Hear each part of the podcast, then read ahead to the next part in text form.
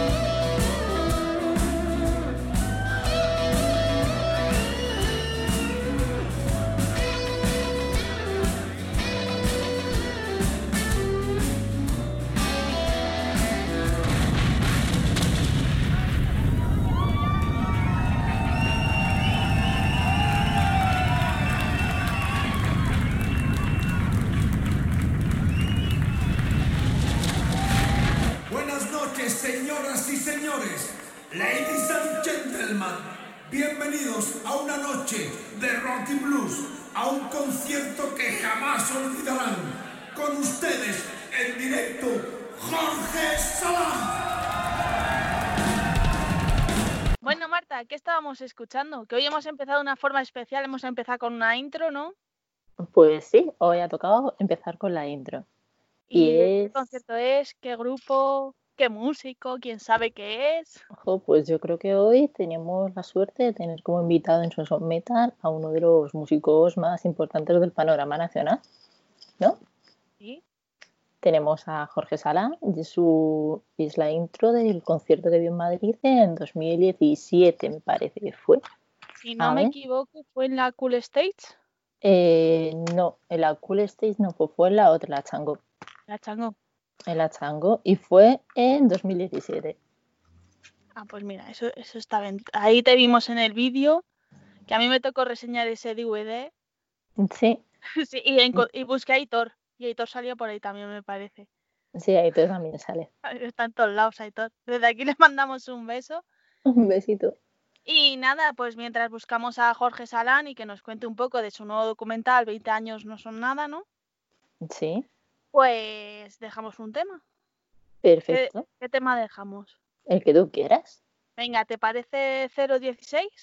Perfecto. Pues nada, a disfrutarlo y ahora escucharéis la charla con Jorge Salán.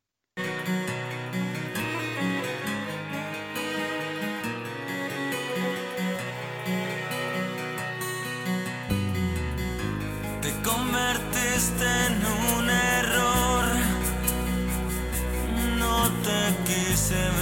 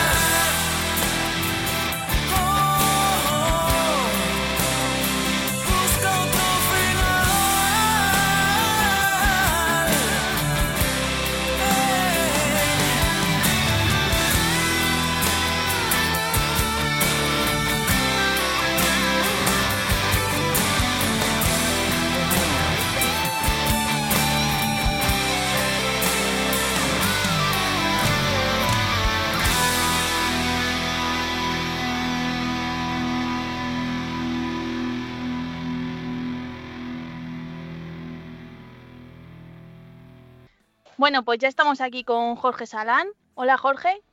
Hola, muy buenas tardes, ¿cómo lo lleváis? Bien, aquí Hola. lo llevamos. ¿Y tú la cuarentena?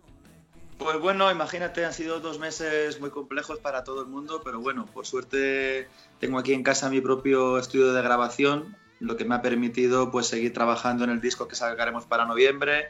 Así que digamos que bueno, he tenido la mente bastante ocupada grabando, creando canciones, haciendo letras y bueno, ha sido dos meses que me he encerrado abajo aprovechando esta situación para, para intentar no perder ese tiempo. ¿no? Bueno, eso está bien. Lo importante también era mantener la cabeza ocupada en este tiempo tan complicado, que también es mucho. Eso es, sí, bueno, por eso he tenido esa suerte. Han sido dos meses que, que se acaba ese partido de, bueno, pues de no poder salir de casa ni poder hacer nada más y otros compromisos que tenía eh, antes de que ocurriera todo esto, pues he dicho, pues mira, me voy a centrar en el disco y, y así ha sido, ¿no? Le he pegado un buen estirón, está bastante avanzado el proceso y, y yo creo que para finales de julio estará acabado. Pues estaremos deseando escucharlo. Y ahora estás presentando un nuevo documental, 20 años no son nada, en el que dices que llevas 20 años en el escenario y 30 tocando la guitarra. ¿Qué sentiste tú a volver la vista atrás al hacer ese documental? Pues muchas sensaciones. Veo que, no he perdido mucho el tiempo, he trabajado mucho, he hecho muchísimas giras por todo el planeta, he tocado con artistas que yo admiraba desde que era pequeño. Y bueno, son muchas anécdotas de rock and roll, mucha carretera, muchas vivencias que, que, bueno, atesoro y que tengo esa suerte, ¿no? Y bueno, era un poco el, para el 20 aniversario de mi carrera, que es justo en noviembre, lo que pasa es que el documental lo hemos adelantado como regalo un poco a los fans que quisieran verlo de manera gratuita en este confinamiento, aunque va a salir junto con el disco en castellano para noviembre.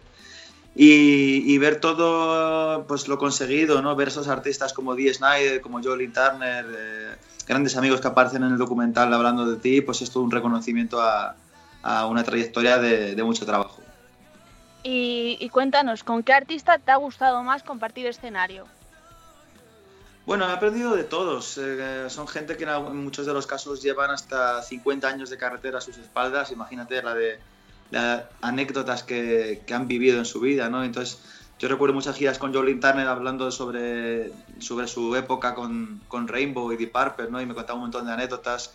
Y he aprendido muchísimo, solo, no solo escuchándole, sino compartiendo escenario, eh, cómo se tiene que comportar un profesional en diferentes situaciones que pueden pasar en, en la carretera.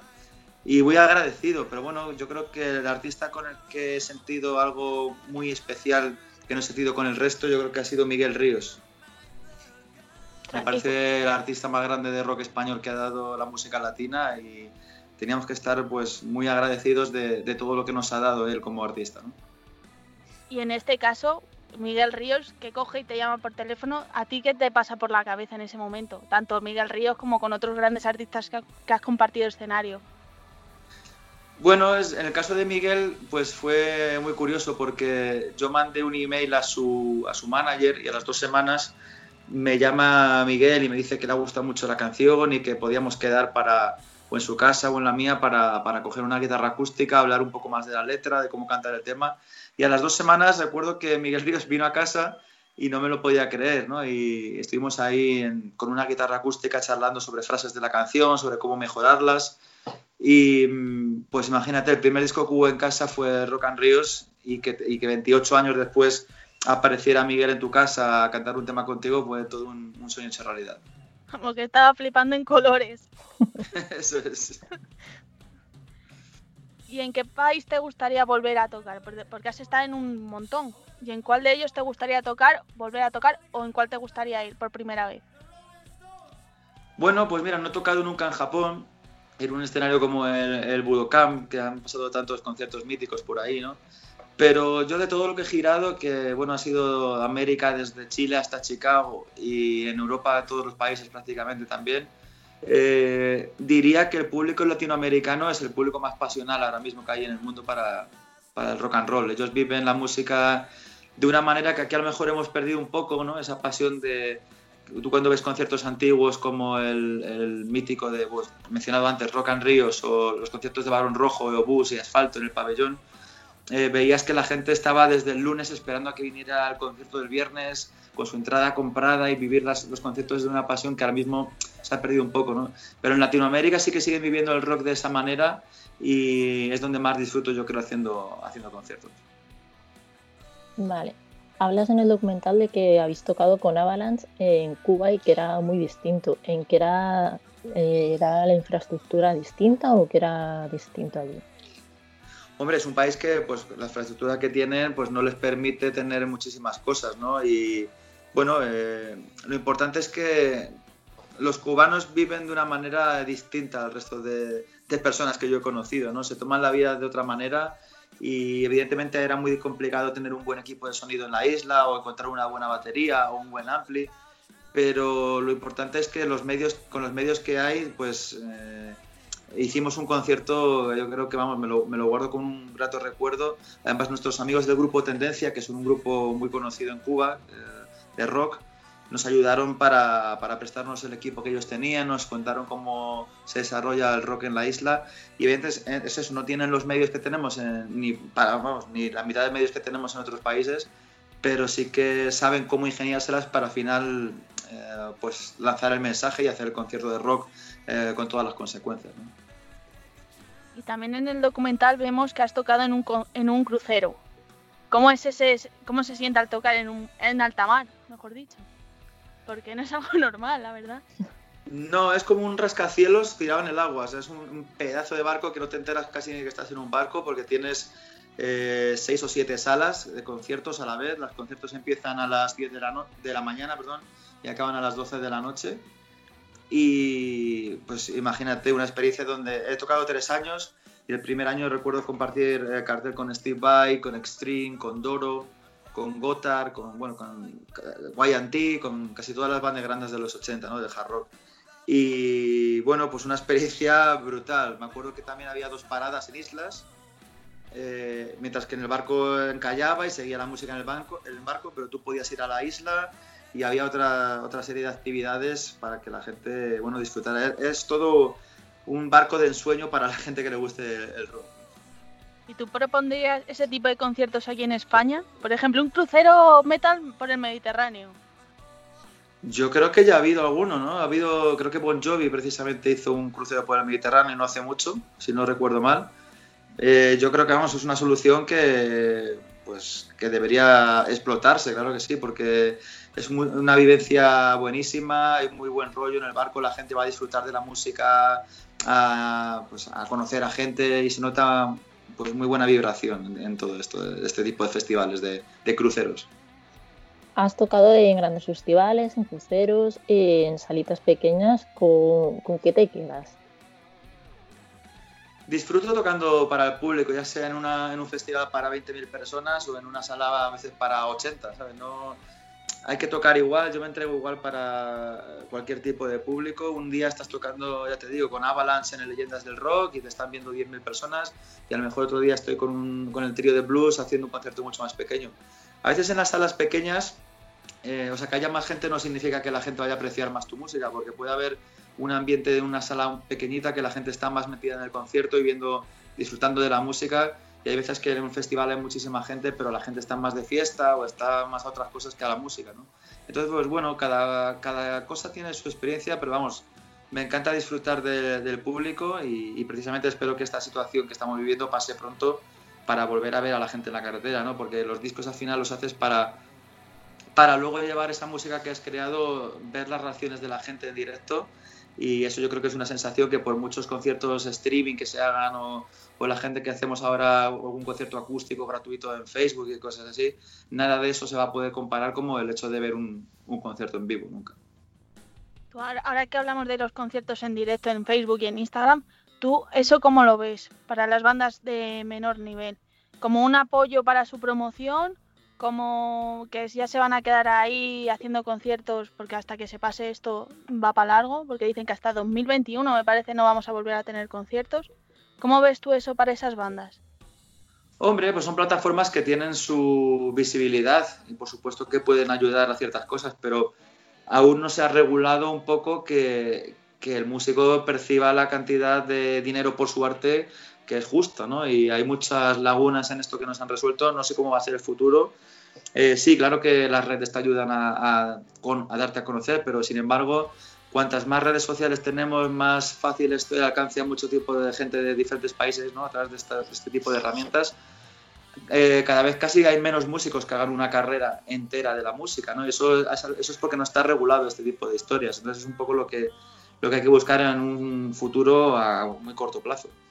Eso te iba a preguntar, porque creo que lo dices en el documental, con el- comparando con el norte de Europa, me parece que la diferencia entre Europa y España es abismal en cuanto a la música. ¿Tú crees que algún día eso se, equipara, se equiparará? No lo sé, en España tenemos muchísimo talento, siempre lo digo en varias entrevistas, que tú en un radio de, de unos mil kilómetros, ¿no? de, de Cádiz al País Vasco y de, de Galicia a Cataluña, tienes tantas cosas culturales diferentes para disfrutar. eh, tenemos una historia de literatura ah, increíble, músicos, cineastas, eh, tenemos investiga- investigadores que, bueno, al final tuvieron que irse muchos de aquí, ¿no? A, a seguir con sus proyectos, porque en mi caso, por ejemplo, yo no recibí aquí ningún apoyo, pero sí que la Universidad de Berkeley, en, en Boston, me dio una beca para estudiar allí cuatro años.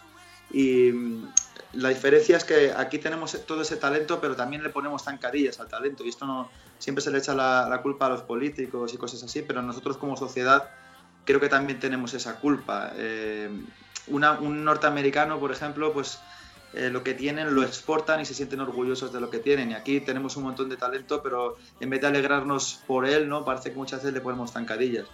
Eso es un poco parte de la cultura española, pero no sé si va a cambiar a, a corto plazo, aunque deberíamos cambiarlo, claro que sí. ¿Crees que se valora entonces más al músico fuera de, de España que dentro de España? Que sea, por ejemplo, en tu caso español, ¿no? Que te sientes más valorado fuera que aquí.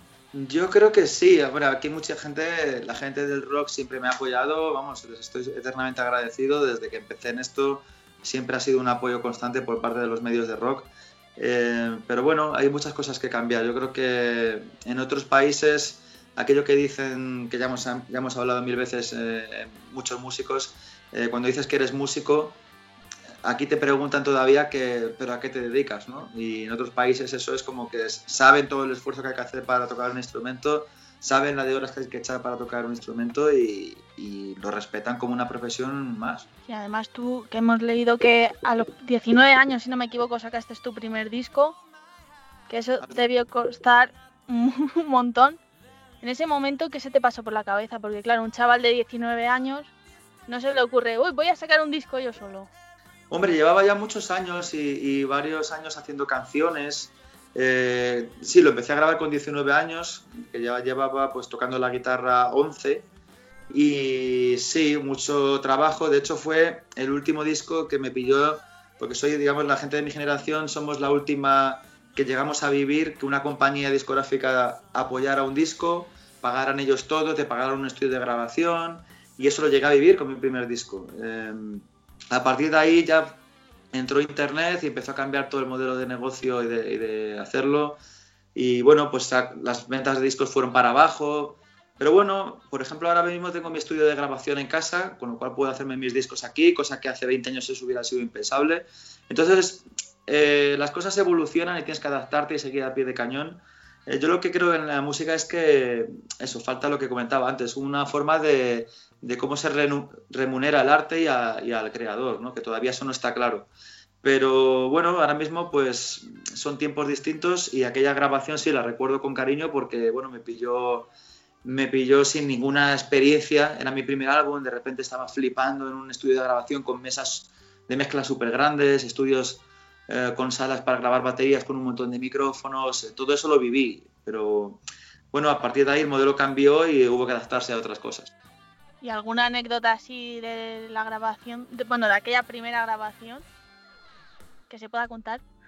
Mm, no lo sé, eh, han pasado 20 años, pero eh, lo recuerdo con cariño por una parte por eso, por decir, estaba cumpliendo un sueño, después de tantos años luchando, de repente veo que una compañía, porque además la mitad del disco era instrumental, imagínate, ¿no? Eso era, eso era casi impensable, decir, oye, una compañía está apostando eh, para grabar un disco, pagándolo ellos todo, pagando la promoción, por un chaval desconocido que hace canciones instrumentales. Eso, eso años después hubiera sido imposible. ¿no? Y por otra parte, pues el disco no quedó, a pesar de que ese disco le encanta a mucha gente, eh, no quedó como yo quería porque, bueno, confié en una serie de personas que pensaba que tenía más claro cómo hacer ciertas cosas, de cómo lograr sacar un sonido al disco. Pero bueno, a mí me pilló por, pues, sin ninguna experiencia y evidentemente si ese disco lo regrabase ahora haría que sonara muchísimo mejor. ¿Y has pensado en regrabarlo a corto plazo? No está en mi eh, no está en mi cabeza ahora mismo. Lo que fue ya fue en esa época. A lo mejor algún día regrabo alguna historia, no lo sé. Pero prefiero seguir haciendo nuevas canciones y nueva música. ¿Cómo logras compaginar tu banda en solitario con el resto de bandas con las que trabajas? Pues es complicado muchas veces porque cada artista con el que toco pues tiene sus propias giras, por eso alguna vez no he podido estar en algún concierto con Avalanche porque ya antes de que salieran sus conciertos yo ya tenía eh, cosas cerradas, por ejemplo, con Soto, con Jeff Scott Soto, o tenía algún... Es muy complejo, es, es complejo porque cada artista te requiere para quiere el 100%, ¿no? Para cada proyecto, como es lógico, pero a veces es muy complicado cerrar fechas. Entonces, pues, bueno, es cuestión de poner calendarios, de hablar, de hacer muchas llamadas y decir, oye, de aquí a aquí tengo esto, ¿cómo hacemos con este proyecto? Nos ponemos a hacerlo. Por eso muchos eh, músicos internacionales que están en diferentes proyectos, por ejemplo, eh, eh, Billy Sheehan, ¿no? de bajista que estaba con The Winery 2 y a la vez girando con Mr. B. Pues es cuestión de ponerse en el calendario, sentarse con cada management y hablar y decir cómo vamos a hacer este año con este proyecto ¿no? y ir adaptándote un poco a, a cada fecha de, de cada artista. Y en un futuro de aquí como a 10-20 años, ¿te ves llevando tu banda en solitario o siguiendo compaginar proyectos? No lo sé, es muy complicado de saber, pero lo que me importa es seguir tocando música. Por supuesto, mi, mi proyecto en solitario va a seguir eh, porque es donde, donde yo como artista me expreso libremente 100%. ¿no? Si estamos haciendo un disco de Avalanche, pues evidentemente tengo que ceñirme un poco al, papel de lo, que, de lo que es este proyecto de Avalanche, lo mismo que con Soto o lo mismo que si toco para Jolie Turner. ¿no? Eh, por ejemplo, con Jolie Turner, eh, todos los solos de guitarra que hago, que es un porcentaje muy elevado, la guitarra en ese concierto tiene mucho peso. Él me deja hacer lo que yo quiero, me deja expresarme, nunca me ha dicho, oye, quiero que copies este solo como lo hace Richie Blackmore o, o cosas de este tipo. ¿no? Me siento muy realizado con todos los proyectos porque siempre me dejan ser yo, digamos. ¿no?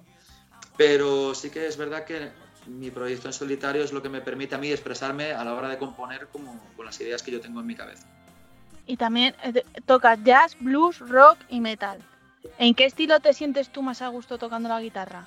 Yo diría que en todo lo que engloba desde el blues hasta el heavy metal es mi estilo, ¿no? Porque el blues es una música que siempre me ha gustado muchísimo. Eh, escuchar discos de Eric Clapton, de Gary Moore, de su época blues, cuando era muy joven y me sacaba aquellos solos, me influyó muchísimo. Disfruto muchísimo tocando blues, creo que sin esa música no puedes concebir un estilo como el rock and roll. Y bueno, aún así luego pues toco hard rock con, con gente como Jolene Turner o Jeff Soto. En Soto tenemos metal más moderno, en Avalanche tenemos metal europeo. Entonces pues voy, compa voy compaginando un poco varios estilos, pero esos estilos son digamos los que más me... A pesar de que puedo tocar funk y puedo tocar jazz y hacer un, un tributo a Paco de Lucía metiéndome un poco en el, en el flamenco, pero no, no va por ahí mi estilo. Yo creo que lo que llevo en la sangre, lo que yo realmente disfruto es lo que engloba del blues al, al heavy metal, más o menos. ¿Y qué diferencia ves tú entre los diferentes públicos de diferentes estilos? Bueno, quizá el público del blues es un público más mayor, eh, a lo mejor que la gente que ves, por ejemplo, en, en un concierto de Avalanche. Eh, no lo sé, eh, yo creo que el, el metal europeo engloba a un público más joven que lo que puede englobar, por ejemplo, el blues. El blues es una música ya para gente, pues a lo mejor de, de avanzada edad que disfruta de, la, de, de, otra manera la música. ¿no? ¿Cómo te de... sientes más? Bueno, habla. No, sí, sí sigue tú. ¿Cómo te sientes más cómodo cantando en español o en inglés? Es distinto, no tengo problema en hacerlo en ninguno de los dos estilos. De hecho, el disco que vamos a sacar en noviembre va a ser eh, versión en, castellano para España y Latinoamérica y todo esto, pero también vamos a hacer la versión en inglés para cuando haya que hacer conciertos en Europa o, se hagan festivales en otro tipo de países. Eh, disfruto las dos cosas. De hecho, ahora mismo me está ayudando Danny Griffin, eh, batería de Fito y Fitipaldis, que es de Chicago y vive aquí en Madrid. Y bueno, le pedí que me hiciera un poco adaptaciones de las letras que yo le he mandado en, castellano que las haga en inglés, manteniendo un poco la melodía y la idea de, de la original. Y él y Garrett Wall, un cantante irlandés con el que ya colaboré en uno de mis discos, están haciendo algunas adaptaciones para, este, para esta versión en inglés. Eh, La verdad que eso de mezclar los dos idiomas me parece buena idea. Sí, yo creo que pues es un poco lo que hizo lo que hicimos con Avalanche también con el último disco, con el secreto, ¿no? Sacar una versión, digamos, más para la gente del público europeo. Pero al fin y al cabo lo de los idiomas da un poco lo mismo, porque yo creo que ahí tienes una prueba como Héroes del Silencio, que entre dos tierras se convirtió en número uno en, en países como Alemania y Suiza, ¿no? Y mm, yo creo que al final si es buena música, si es calidad, si lo que haces, si lo que haces está hecho con el corazón, de alguna manera se transmite sea en el idioma que sea. Pues sí. Y de todas las giras que has vivido, ¿cuál ha sido la más loca, por decirlo? ¿O cuál te ha llamado más la atención? Mm, la gira que hicimos eh, con Avalanche en, en Latinoamérica, la primera, la del Ángel Caído, lo pasamos eh, súper bien, porque éramos, estábamos ahí empezando el proyecto, nos estábamos conociendo, salíamos mucho de fiesta cada noche después de los conciertos en varios países latinoamericanos. Y las giras con Soto también han sido siempre súper divertidas, ¿no? Girar por toda Europa en un autobús, que es tu casa, ¿no? Tú acabas el concierto, te metes en el autobús, eh, duermes y a, las- a la mañana siguiente te despiertas en otra ciudad. ¿no? Y mm, he disfrutado mucho todas las giras, la verdad que he tenido suerte de, de casi siempre tener compañeros que te hacen, te facilitan mucho eh, la convivencia, porque eso es igual de, importante que tocar bien, ¿no? Tú puedes, al final en el escenario estar dos horas de tu tiempo, pero compartiendo furgonetas o, o autobuses, camerinos, hoteles, es donde más tiempo pasas, más incluso que con tu familia muchas veces, ¿no? Entonces, si la- las personas que están a tu alrededor no son personas afables y de trato que, que te, bueno, que faciliten las cosas en, en el entorno, pues al final eso se transmite que puede afectar luego en el concierto, ¿no? Y en ese sentido he tenido mucha suerte de tener grandes compañeros, no solo grandes músicos, ah, al lado, ¿no? Y eso de que cuando tú te vas fuera, saltas el charco y estás 3, 4, 5, 6, 7 días tocando, eso el cuerpo cómo lo lleva. Pues te acabas acostumbrando a todo, la verdad. A lo mejor los dos primeros conciertos de una gira eh, o los tres primeros que estás durmiendo mal, que estás con una, en, en un autobús en movimiento y al principio te cuesta dormir porque no te has adaptado todavía. Pero luego al final el, el cuerpo se, se adapta muy pronto a todas las situaciones y, y dices, venga, pues otro más, otro más y de repente cuando te has dado cuenta has hecho ya 15 conciertos. ¿no? Pues menos mal que el cuerpo aguanta, ¿no? Que si no, madre mía, ¿cuántos cafés podéis tomar en una gira de esas? Yo cafés no tomo, no he tomado café nunca, no es para mí, pero bueno, esto sí que cada día eh, lo primero que hacen al bajar en el autobús de la gira es hacerse un café, seguro. Hay un, un termo maxi, ¿no? Eso es. Y cuéntanos alguna anécdota que hayas vivido en alguna de estas giras. Pues por ejemplo la que cuenta mi amigo Andy en el documental. eh, una noche estábamos en el autobús de gira, Vanadine era la banda que abría toda la gira europea de Jeff Scott Soto, tocaban antes nuestra, nos hicimos muy amigos y una noche su guitarrista precisamente bajaría a, a echarse un café, como estás diciendo, y se cayó por las escaleras de, de la parte de arriba a la parte de abajo y se fracturó dos vértebras, ¿no? Y entonces dijeron, hostia, pues tenemos que cancelar el concierto, era el último que hacían con nosotros. Y, y dije, no, pues venga, a ver, ¿cuántas horas tenemos para el concierto? ¿Tres horas? Pues a ver, vamos a, pásame las canciones, me las aprendí, me apunté los guiones de acordes y, y salvé el bolo con ellos y, y, pues simplemente habiendo ensayado un par de horas antes en el autobús, aprendiéndome las canciones, oyéndolas y siguiéndoles para que no pudieran, para que no tuvieran que cancelar el, el concierto. La verdad que fue una anécdota un poco fuera de, fuera de lo común. Eso sí que es estudiar y no para un examen, ¿eh? Eso es. Y como guitarrista, ¿cuál es el que más te ha marcado? Gary Moore como guitarrista es mi guitarrista favorito.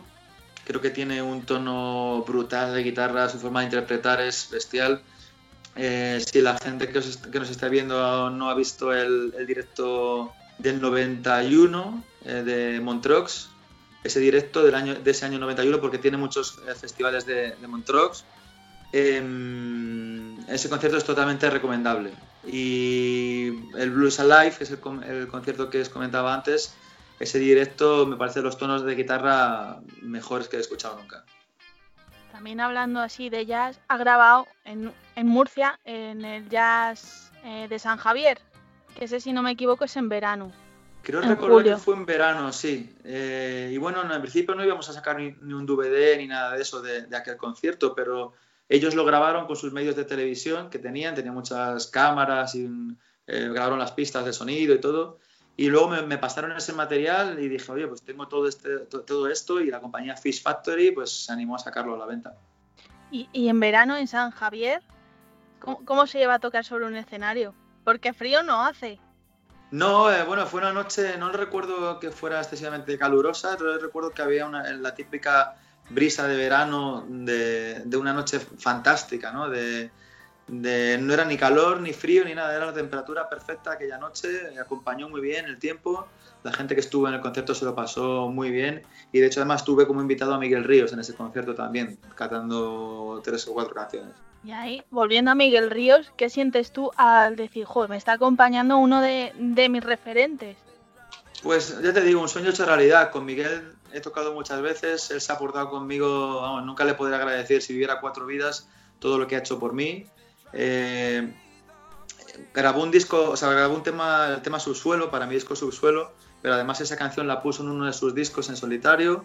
Eh, luego me invitó en esas giras de despedida que hizo cuando estaban pues, muchos grandes artistas como Los Secretos, eh, Carlos Zarque de Meclán, Ana Belén, Mikel Erenchun, estaban un montón de invitados y, y yo tocaba el tema Generación Límite con él un montón de, en un montón de conciertos de aquella gira.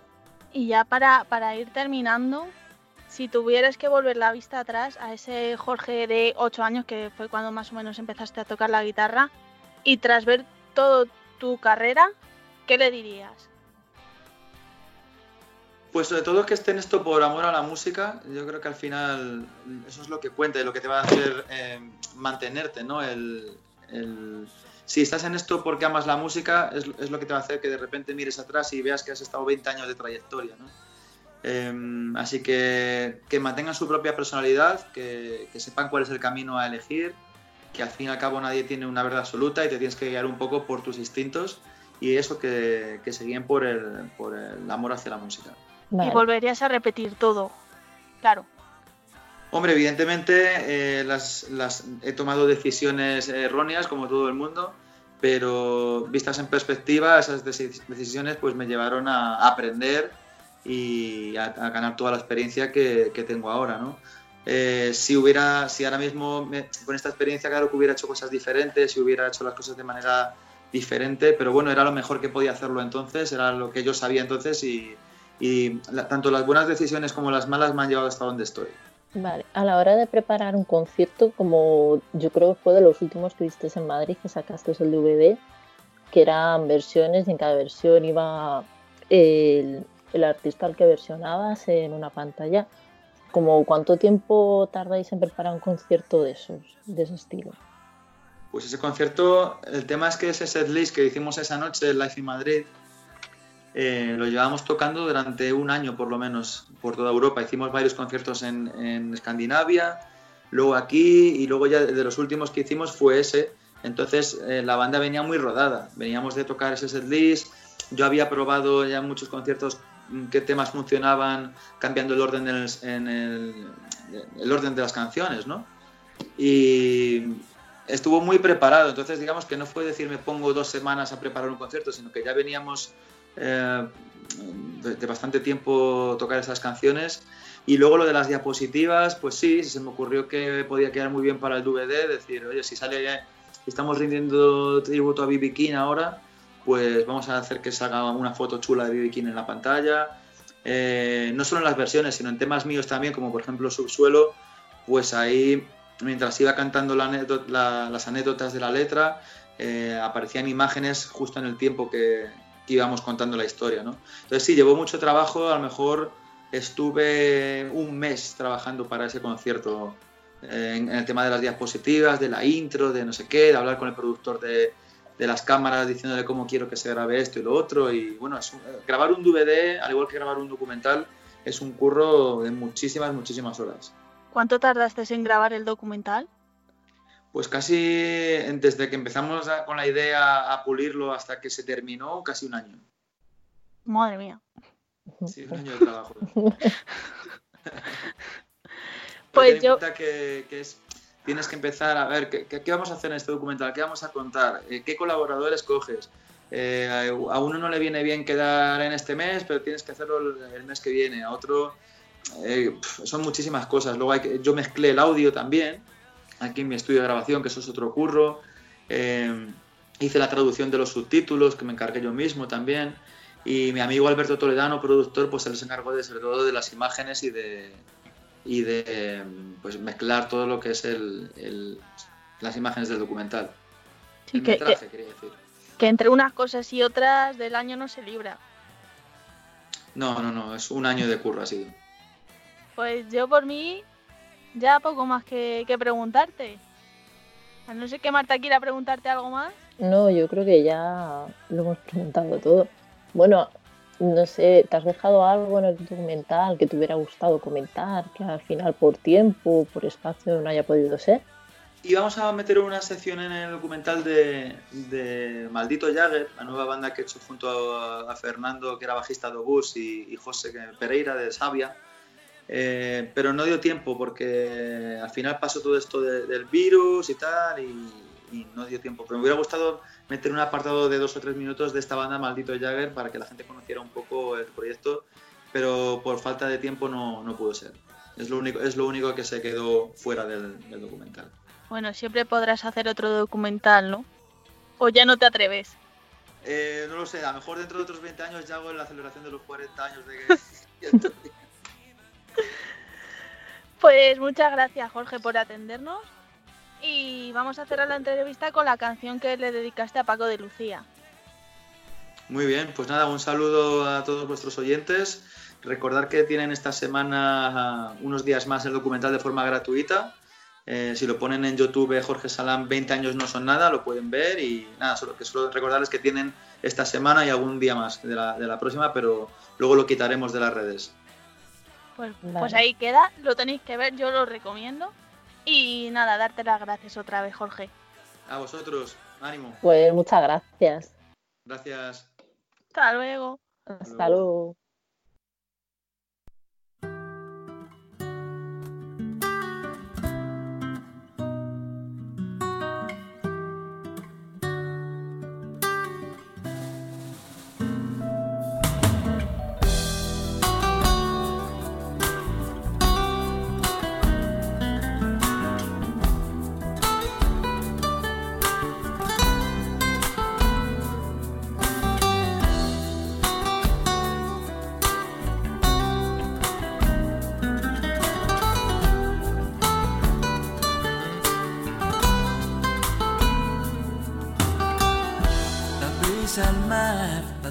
Eterna llama de fuente caudal. El fuego, el sol, la creación, la rabia, la pasión, la calma, la contradicción. El genio se mostró y entre dos aguas vio magia del corazón contigo siempre. Te recuerdo siempre.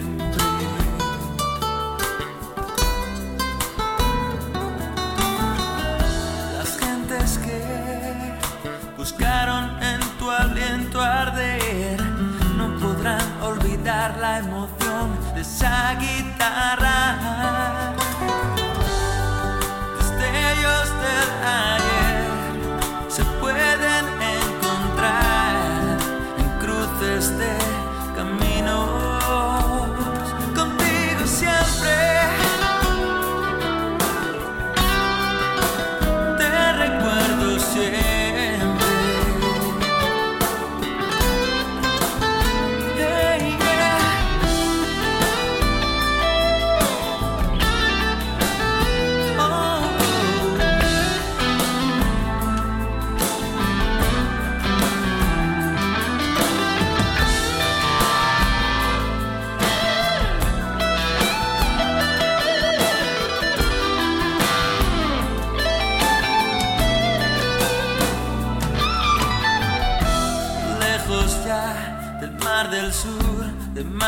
madrugada.